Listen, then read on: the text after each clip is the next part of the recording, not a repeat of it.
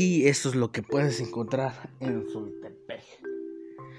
Hola, ¿qué tal amigos? Bienvenidos a una nueva, bueno, más bien primera emisión en mi podcast titulado Diego Habla.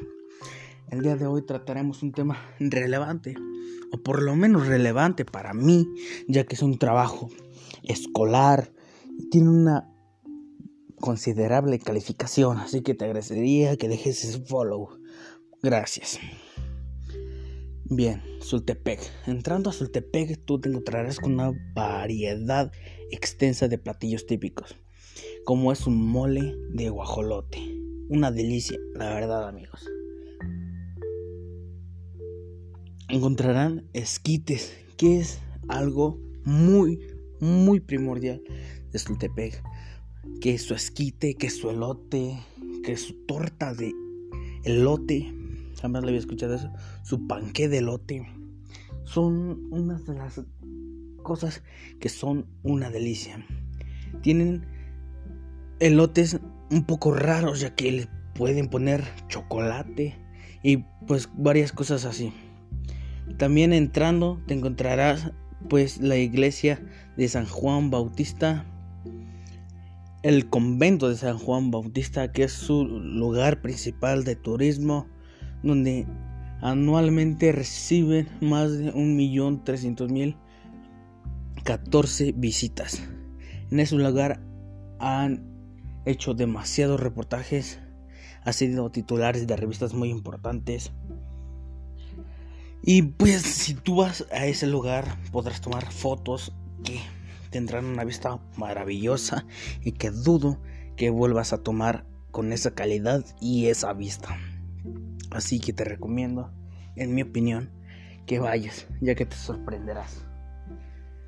Bien, en sus plazas, sus plazas, vas a encontrar una variedad muy diversa de comerciantes que te pueden vender productos de artesanía como cerámica de barro que es muy típica allá, su gastronomía, su, su marcas textiles, de textiles que puedes encontrar pues que su rebozo, su vestido con bordados a mano por artesanas, cual es muy típico y tiene un precio muy bajo, lo cual es muy recomendable y accesible si tu presupuesto es muy bajo. Bien, pues otras cosas que puedes encontrar es de ahí excursiones. Excursiones, puedes ir en grupo o en pareja o solo. Tú decides. Podrás tomar varias fotos que saldrán pero perroncísimas. También podrás ir a cabalgatas de caballos. Es algo muy bueno. Si te gustan los caballos, podrás disfrutar de una hora en una cabalgata de caballo. O si deseas, podrías estar en, en una cuatrimoto o en una moto. Y te encantará, te lo aseguro. También será primordial que visites su su plaza, su plaza.